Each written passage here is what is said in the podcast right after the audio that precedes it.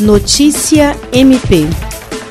Representando o Ministério Público do Estado do Acre, a Procuradora-Geral Adjunta para Assuntos Administrativo e Institucional, Gilceli Evangelista de Souza, participou na manhã desta quinta-feira do ato de sensibilização contra a violência à pessoa idosa. A programação faz parte da ação Junho Violeta, alusiva ao Dia Mundial de Conscientização da Violência contra a Pessoa Idosa, promovida pela Secretaria de Estado de Assistência Social, dos Direitos Humanos e de Políticas para as Mulheres.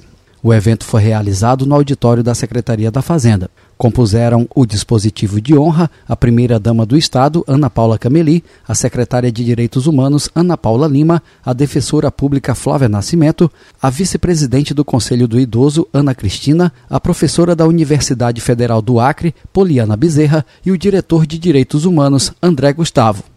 O objetivo da programação é promover debates e ações de prevenção contra os diversos tipos de agressões sofridas pela população idosa, bem como fomentar o fortalecimento e união entre as instituições para que possam combater qualquer prática de abuso contra os direitos dessas pessoas. Jean Oliveira, para a Agência de Notícias do Ministério Público do Estado do Acre.